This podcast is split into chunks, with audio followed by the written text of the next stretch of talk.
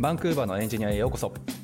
バンクーバーのエンジニアは日本時間で毎週火曜日に更新している北米圏のテック業界やライフスタイルなどについてお届けする番組です。実況をお届けするのは私たち2人。サンフランシスコのスタートアップでシニアテックリードエンジニアを務めるゆうやとエンジニアの海外進出をサポートする企業フロック代表のセナでお送りしております。はい、えー、と今回も前回に引き続き、アキさんに来ていただいています。はいよろしくお願いしますよろしくお願いします。はい。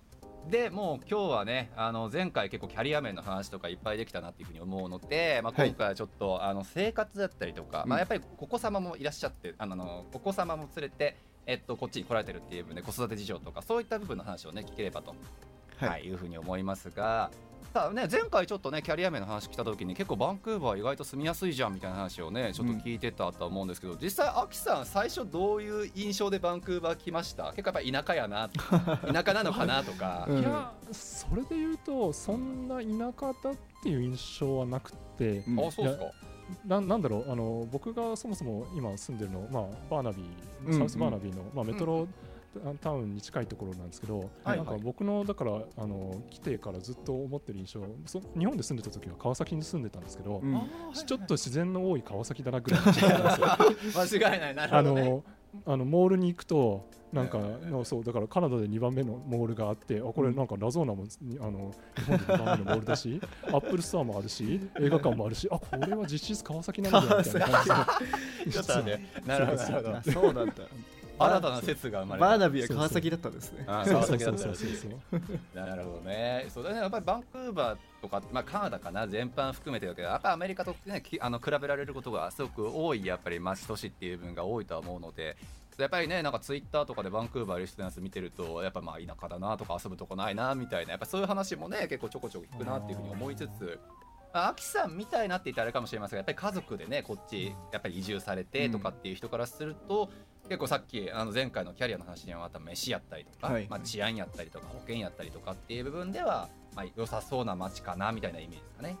そうですね。あとはそのなんだろう僕があのの会社のオフィスあのヘッドクォーターがマウンテンビューなので、うん。マウンテンビューの周りって車がないと何も生活できないのに、でも出張だから車がないわけですよ。うん。で、ーバーで移動して飯にこう食いに行き、買い物もみたいな感じになると、うん。あこれはこのいななんだろうすごい日本の地方都市のなんだろう、ロードサイドに行った方がなんか物がいっぱいあるみたいな、うん。そういそう感じがしてて、うん。それに比べるとバンクーバーってバスもすごいなんか時間より早く早く来た時には僕ビビって 行っちゃうみたいな。そうそうそう。でもなんかとかあとは電車もスカイトレインがいっぱい走ってるし、うんうん公共交通機関がすごいしっかりしてるっていうのはすごいすあのーなんだろう都会感は なるほどね。うあなって思います。ねん。確かにね。ね、だって俺も結局僕こっち住んで15年になりますが車乗ったこと一回もないですそうなんですか？うん。そうあの免許執行してとかいろいろ裏の事情はありつつなんですがそうそう今のところだからね本当に僕も、ま、あの本当にアキさんのさっき話にあったメトロタウンっていうところね周辺に今住んでて、うん。大下さんもね同じところにはい。同じエリアに住んでて、うん。そうあんまりその車の必要性とかっていう分に関しては多分アメリカよりは多分ないですよねおそらく。まあ、普通に生活する分には問題ないかな。まあ、子供とかいるとね、やっぱり送り迎えとか保育園とかね、まあ、あとはどっか外に出かけなくちゃいけないとかで車必要かもしれないですけど、うん。まあ、基本的になんか生活する分には全然必要ないですよね、やっぱ。間違いない、うん。やっぱそういうところもなんだかんだ言ってアメリカと比較される材料の一つなのかもしれない。うん。あでもなんかそれ確かになと思いました。ね交通公共交通機関。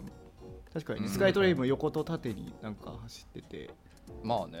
便利っちゃ便利ですよね。なんかもう一本はうん。出るんですよね。確かブロードウェイからなんかこの下の方もっと南の方に出るんですよなんか作るらしいね。でもどうせまただいぶ先でしょ、どうせまあだいぶ作る20年後とかだと思いますそうそういやそれはさすがに言い過ぎかもしれないけど。いやまあでも本当に結構先だと思うから、うん。まあ気長に待ちましょうと。まあでもそうね公共交通機関の部分に関しては結構よく比較にも挙げられるでしょうけど、まあ秋さん的にっていう部分だとやっぱりお子様がねいらっしゃるっていう部分で子育ての面ってやっぱ大下さんもやっぱ気になる部分というかね比較というかまあする部分の一つじゃないかなと思うんですが、実際どうですか？僕そのさっきもお話ししました。こあの子供じまだ僕いないのではいはいはい。子育ての面で一体どういう点がアメリカとか日本とかに比べていいのか悪いのかって話があんまできないんですけどあー感じるとことかは。アメリカはちょっと比較できないんですけど日本と比べるとやっぱり、あの多様性はすごい、うん。あのあるのは良いなと思ってて子供2人いて2人とも小学生なんですけど、うん。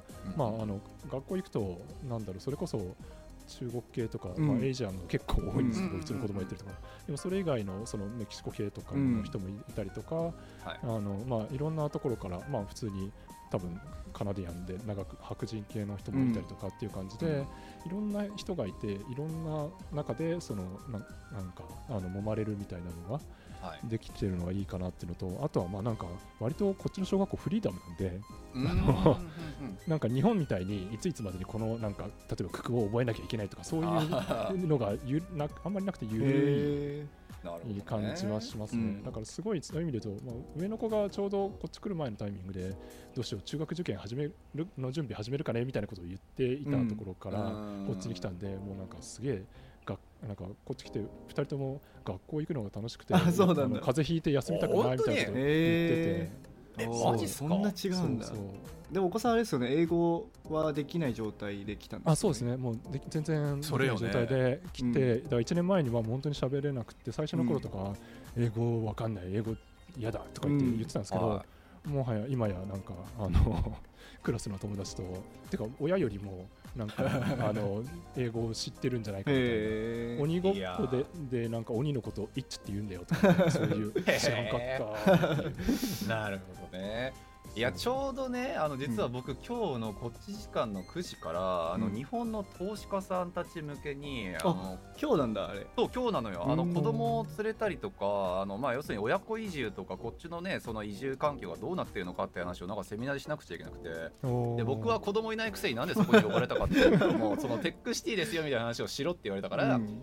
まあ要するにその話をしに行くんですけど、うんそうでもやっぱりそこのなんか質問とかにもあのなんか事前質問にあったんですよ。やっぱりその例えばあの小学校とかある程度ね自分の自我がちゃんとやっぱりもちろんあるっていううん。状況でこっちに来てその英語がとか友達になれ馴染めなくてとかでやっぱり日本に帰りたいってなった人がやっぱりいっぱいいると思うんですけどみたいな、うん。ね、そういう時どういうふうに対応するんですか？みたいなのが、ね、やっぱり話あったりとか聞くからやっぱ小学校ともなると結構そういう問題あるのかなって思ったんですけど秋さんの場合はそこまでじゃなかった？あだからなんかうちの奥さんがいろいろそういうのを事前に調べてて、うん。なんかあるなんかとある研究によると、はい。小学日本でいう小学2年生から4年生ぐらいの年齢、うん。えー、とだから10なんだろう8だから忘れたな。8歳からだから11歳12歳とかぐらいまでのレンジの、うん。にそのなんかリロケーションリロケートして、うんはいはい第二言語を獲得するのは結構一番いいタイミングだみたいな研究も実はあるらしいので。そう。でなんでだろうなと思って見てたらやっぱりでも上の子はだから小3小4ぐらいの時にこっちに来たんですけど、うんあのもう日本語の基礎がしっかりしてる状況で、うんあの英語を獲得してるので親と話す時にもそのなんだろう名詞が動詞がみたいな、うんそういう文法的な話ををしても、まあ、通じるんですよ。なるほどね。だから B 動詞がって言った時に、うんうん下の子は全然なんかもう完全に用例ベースで学習してるんで、うん。あのパターンで覚えてるんですけど、うんうん。みたいなところもあってだからどっちもどっちの年齢もどっちの年齢でうまく方向は違うけどうまくいってて、うん。あ意外となんとかなるなってよかったなっていう。なるほど ですね。いやとそこ結構やっぱりね心配されてる親御さんってむっちゃ多いとは思うんですけどやっぱでもその背景にはさっきお話にもあったバンクーバーがねやっぱりその多様性がっていう話やっぱあったじゃないですか。はいはいはい。やっぱそういうのも手伝っての部分の結構このねバンクーバーの土地柄みたいなところに助けられたところって感じたりはします？そうですね、まあ、それもありますしあとはその、うん。なんだろう学校でその ELL English learning なんとかみたいなその、はいはい。英語のその第二外あの第二言語の子供だけのクラスがあるんですよ。うん。それがなんかあの普通のなんだろう。それこそ上の子は今フランス語がもう始まってたりするんですけどその裏とかがメインになったりとか、うんあとは下の子は reading writing の時間に、まあ、その ELL のクラスがあってそこで、あのまあ、同じような環境の子たちが集まって、うあの英語自体を学ぶあそうなんだ。みたいなことをやってるんで補習みたいな感じってことですね。補習っていうかもうなんか、まあ、真裏でやってるんで、まあ、本当に別クラスが並行して走ってるって感じです、ね、じゃあもう特別そこそういう人たちのために作ってるってことなんだすごいなそうそうそう。そうだからそういうのが当たり前にああーのあいるのでうん。それをちゃんと底上げする仕組みがあるんだなっていう感じです、ね、それやっぱなその多様性がいっぱいあるバンクーバーだからこそってことですかねまあだと思います。もちろんだから白人の人ばっかりみたいなあのネイティブばっかりのエリアとかだと、うん。そういう対応が薄くなる可能性もある気がしてますけど、まあ、少なくとも僕が住んでるエリアだと ESL 率が結構高い。3割4割とかがうん。あの ESL とかなうん。ので、なのでそういうサポートありますね。そうかそうフロック系で最近本当に親子連れがめちゃくちゃ増えてて、うんあのちょっと話題にもねこれアジェンダにも書いてありましたけどその学区とかそのどこに住むのかっていう部分って結構気にされる方多いじゃないですか。はいはいはいはい。他の方は、まあ、ウエストバンクーバーの方にねやっぱりむっちゃ頑張って高いけど住んでとかっていう理由は何っていうふうになったらやっぱりその実実力がそういうとこが良くてみたいな、ね話をやっぱ聞くこともあってってなるとメトロバンメトロタウンのこのエリアっていうのはその親子さんの目から見たらどうなんですか？いいですかいやいいと思いますよ。うん。うん。やっぱりこの辺あまあ場所にもよるんですけど、なんだろう。だから事前にスクールなんだろうのレーティングみたいなサイトは見たりうんありまとかうんうん見ましたけど、まあでもサウスバーナビーはやっぱりあの結構いいところが多かったんで、うんうんやっぱりてかまあ家賃高いのもあって。う んあれですよね。ね。これ言っていいのかな？あの前メトロタウンのちょっと南の方が学区良くて住んでたんですよね確か。そうですねそうです。ね。で確か一軒家に住住まれてたんですよね。はいはいはい。でそこの家賃って言っていいですか？あいいっすよ。よ大丈夫です。4000ドル以上。あーマジで？よん4250です。やあのユーティリティドットコミで。やばいよね。全然相場知らなくて、でももうなんか、2ベッドルーム以上の部屋がもうその、うん。なんだろう、ちょうどコロナでうん来たタイミングで隔離した後だから、ーもうなんか事前のネゴもなく、とりあえずエアビーにあの隔離終わった後にエアビーに泊まりながら、すぐに住めるところを探すみたいな感じだったんで。出たタイミングで、あのーっていう感じだったんですけど、いやー信じらんねえ。信じられないまあよね。信じらんねまあ参考までにねし聞いてる人のためにですけど4200ドルっつったら今の為替相場やったらまあ42万くらいか。そうだよね。まあ、そうまあそう当時やったらでもあれか40万いかないからかそうですね38万とか。それでもちょっとね。いやそうそういや辛い辛いんでもう今今はだからあの3ベッドルームであの2500のまあ、ところにまあ前のところとあんまり変わらないところなんですけど。でそれ学区は前学区が良いからそこにしたんですよね。で違う学区になったんですか引っ越して。えっと小学校は違う学区なんですけど、小学校最初に入った時に、うん。そのキャッチメントエリアの中にいれば要するに学区の中に最初いれば、そこにすんなり入れるんです、ああそうなんだ。でその後引っ越しても別に近ければ何もあそうなんだ。言われない。あそうなんだ。でだからその後のセカンダリーあのなんだろう中高うん。のところはあの、まあ、同じ学区になるように選んでうん。っていう感じですね、いやそううちの嫁さんもちょうどその話題を昨日言ってた。入る時だけ動きゃいいのよって言われあそう。いう時だけ高いエリアに住めばいいんだ。て それエアビーとかでもいいのかな？エアビーだけさめっちゃいいとこ住んでさ。あー結構大変だと思いますよ。そのあなんか居住証明みたいなのとかいるからレベルとしてはあそのなんかあのドライバーズライセンスとか MSP のカードであの住所がちゃんとバッと書かれてる状況ぐらいじゃないとダメっていう。なんか住所貸し出しサービスみたいにやろうよ。じいや怒られるやつだよね絶対怒られるやつだと思うよはい、ありがとうございます、はい。でそうあのねキャリアの時の話もしかしたらするべきだったかもしれないですけどさっきまあ英語の部分のねうん。話出たと思いますが、アキさん自身はどうだったんですか？英語の部分ってそんななんかむちゃくちゃ話せなかったのか、まあ、話せたのかっていう。ああそれで言うと僕はだから、あのなんだろうクラウデラにはいの面接の時に英語で面接を初めてされて、まあし初めて。どろもどれもどれになりながら なんとかガッツで押し切ってその後、ずっと DMMA 会話を使ってもう毎日それこそおー。1年一年間ほぼほぼ毎日やるみたいな感じのや30っ分ぐらいですか？てそうですねあのはいはいはい、へ20分だったかな？やってうん。会社からお金が出してもらってたんで、うんうんそれであのやり続けてたら DMM 英会話の中の人からちょっとインタビューさせてくださいとか言って言われて、えー、マジですか？あの素晴らしい。でインタビュー記事ありますよね。これすごい面白はいいはい、はい、あこの上のやつか。はいはいはい、はい、そうそうそうそうそう。って感じでめちゃめちゃガッツで。いやすごいですよね。うん。なんかあんまりさ大島さんいる周りでさこの英会話このオンライン英会話系で英語勉強しましたって結構聞かなくない？あの日本にいる方は結構毎日やってるとかっていうのは聞きますけど。やってるっていうのはねすごいけどそこまでがっつりやってた人ってあんまいなかったんじゃないかなと思う。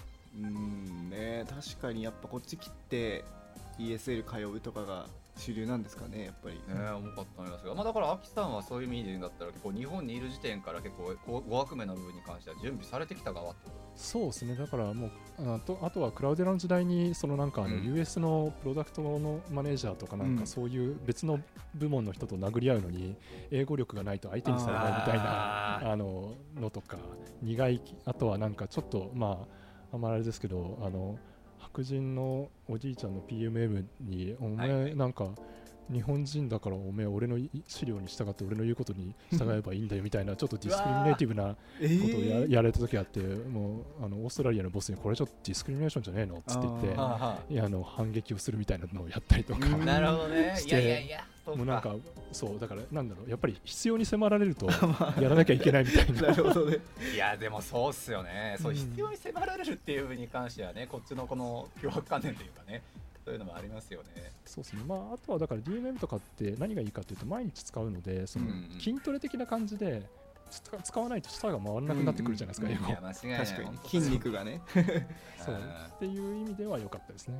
いや、素晴らしい。そう、だってそう、筋肉なのかちょっとあれですけど、僕もつい先日まで2週間日本帰ってたんですよ。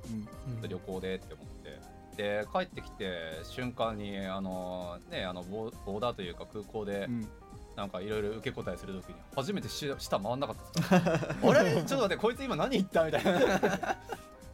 ねでやっぱりでもそういう意味で言うんだったらその DMM みたいなのとりあえず手軽に30分バッと喋れるっていうのは秋さん的にはすごく良かったとう。ん。そうですね、えもう本当にそこだけで学習したって感じそれとも30分プラス自分で本読んだりとかなんか映画見なんか動画見たりとか。うんあまあポッドキャスト聞くとかはやってましたね、うん。なんだっけあの有名なやつ All Years English ポッドキャストあーはいはいはいはい。とかは聞いてたりとかはしてましたけど、まあでも、ポッドキャスト聞いて、DMM やって、うん。あとはなんか仕事でメールとかチャットとかのやり取りしてってぐらいでしたね。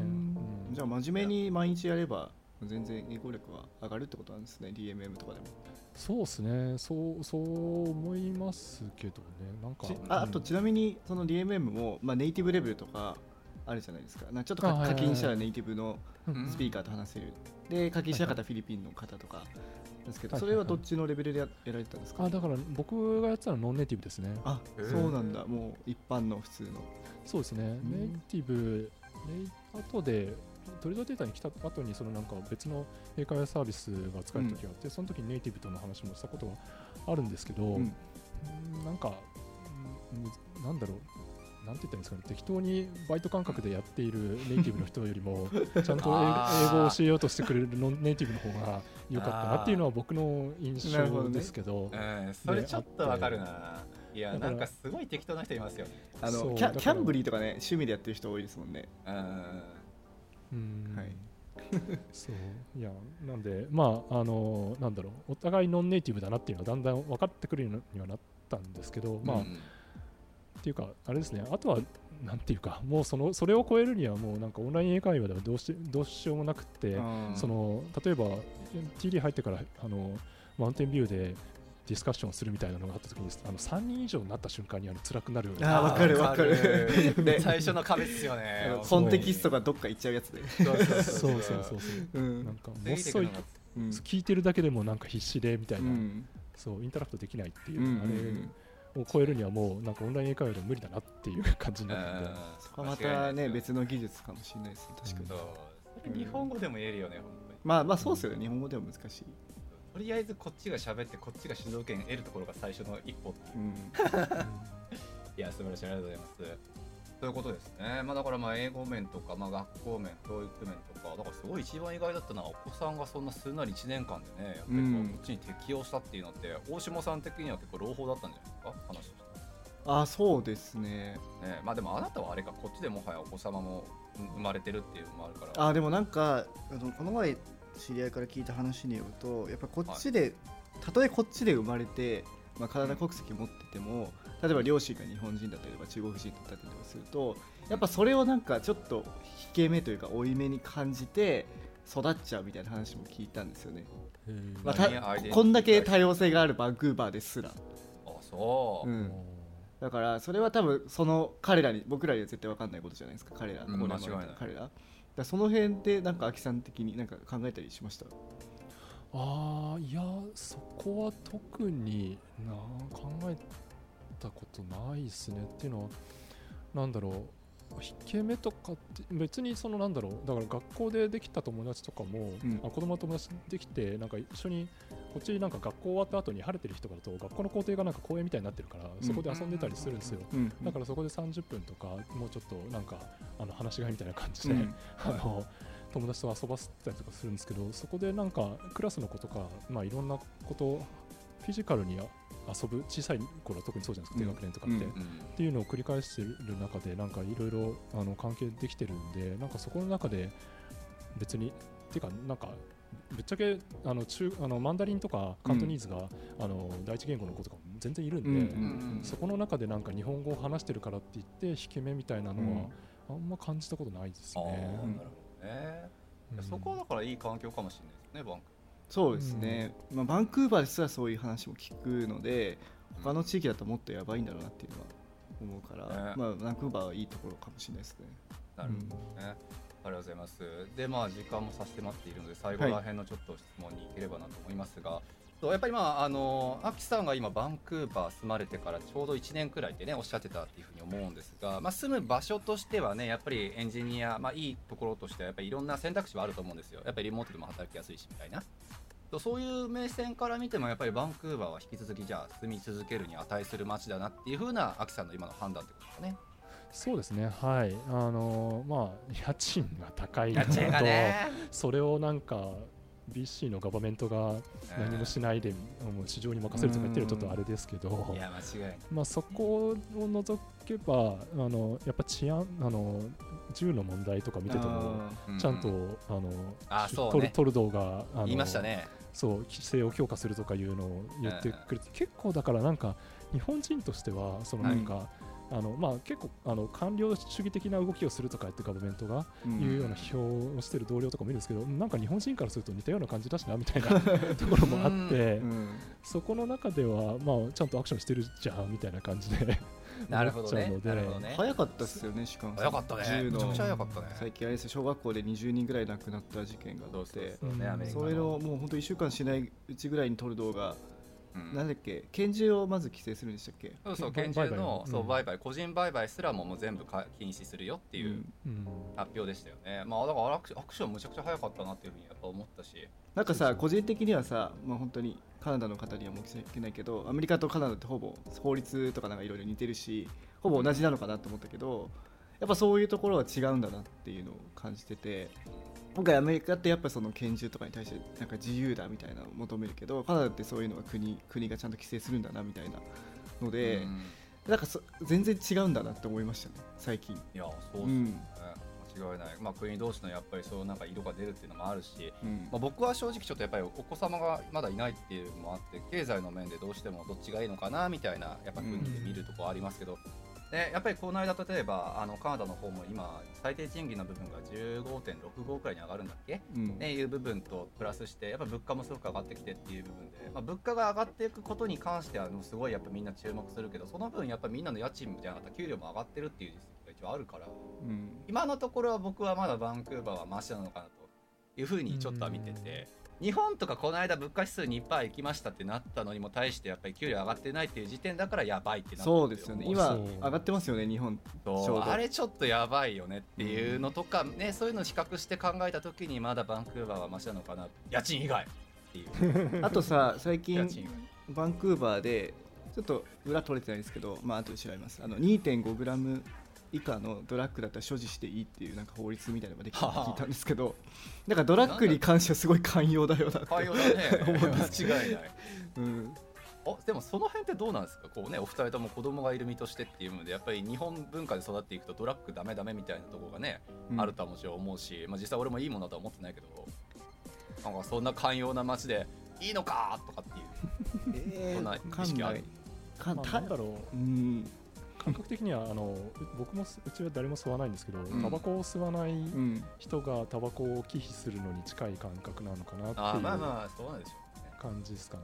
うん、なんかうん。大麻とかはそんなに副作用とかない、うん。そんなにラリんないからまあいいかもしれないけどそのヘロインとかなんだっけその強いやつ。ああいうのってやっぱラリっちゃってなんか叫んだりとか人に攻撃をしたりとかする可能性もあるじゃないですかあとは注射器が本当に道端に落ちてるとかでそういうのはやっぱ子供とか病気になるかもしれないし注射器から。しやっぱりそのなんか暴行を加えられたとかなんかそういう思いはしそうだなと思って怖いですよねそこはやっぱり。ねまあそちゃんと閉めるとこは閉めてるからバンクーバーまだマシなのか。なってまあその地域によりますもんね。この辺、ね。僕らが住んでる地域はそういう人ほとんど見ないですしいや間違い間違いない、まあかといえばねそれこそガスタウンの 方のね黒黒オフィスやばいっすよね。オフィスまだ大丈夫よ。オフ オフィスから3ブロックくらい行ったらやばい。そうそう。やっぱりああいうとこになると本当に注射器落ちたりするからね、まあうん。実本当になんか地域によるなっていう、まあ、ありつつだけど。はい。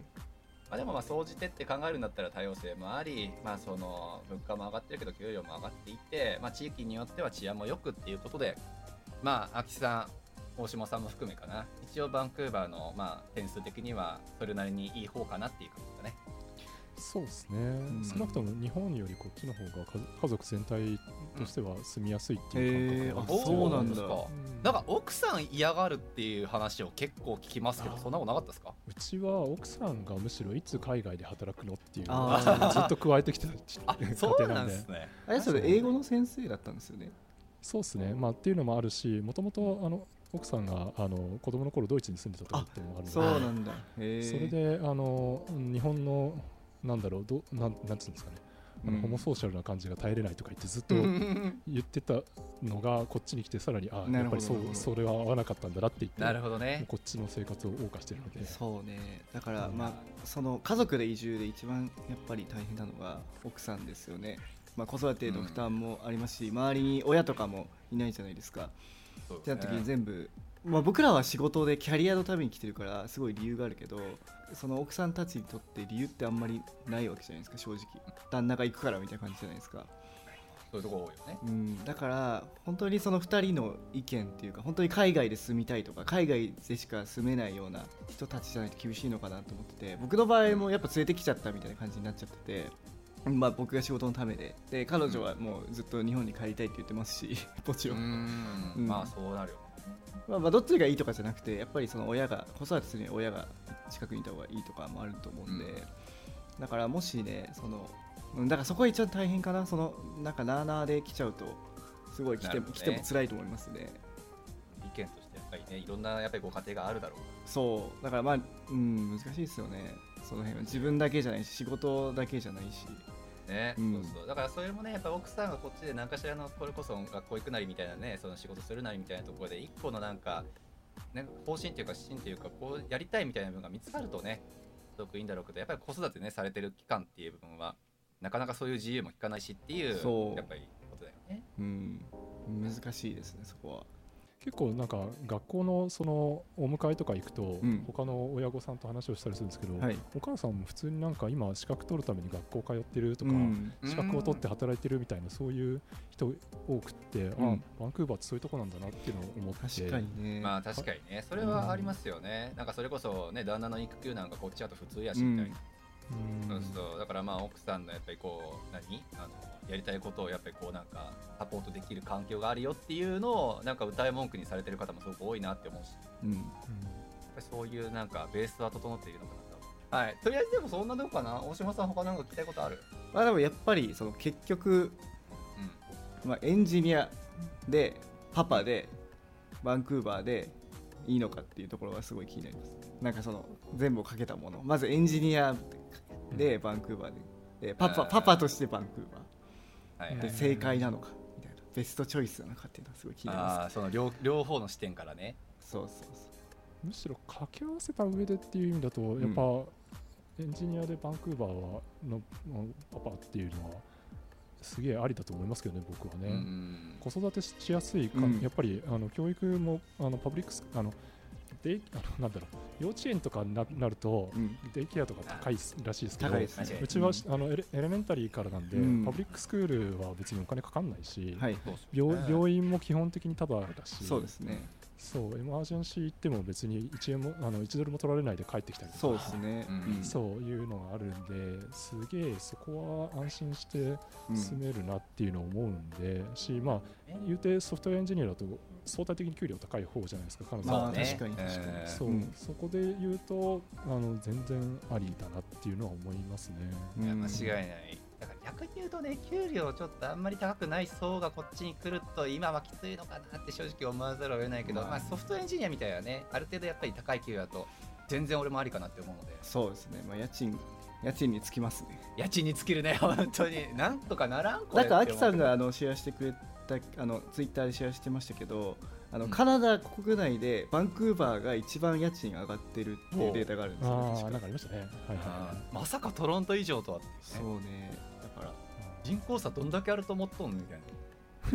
でクオリクオリティオブライフで言うと、まあ、トロントとかモントリオールの方がいいかもしれない。多分給料は変わんないでそう家賃安いから。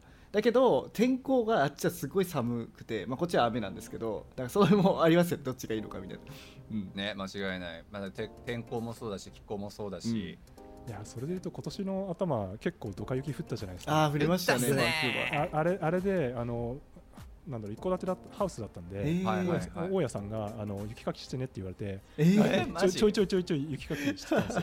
あれ？雪かきってオーナー側のあれじゃないんでしたっけ？雪かきはねあのテナント側らしいですよ。テナント側かあれ、うん、まあ別にいいやと思ってやってたんですけど、うん。あれでもなんかなんだろうな1週間ぐらいまあずっとやねやってた時があって、うん。これでもなんか何ヶ月もやるのつれえなと思いながらああいやでもいいっすね。そう、ゆうせいさん、アルバータに行って、カルガリーで雪かき大丈夫かなって。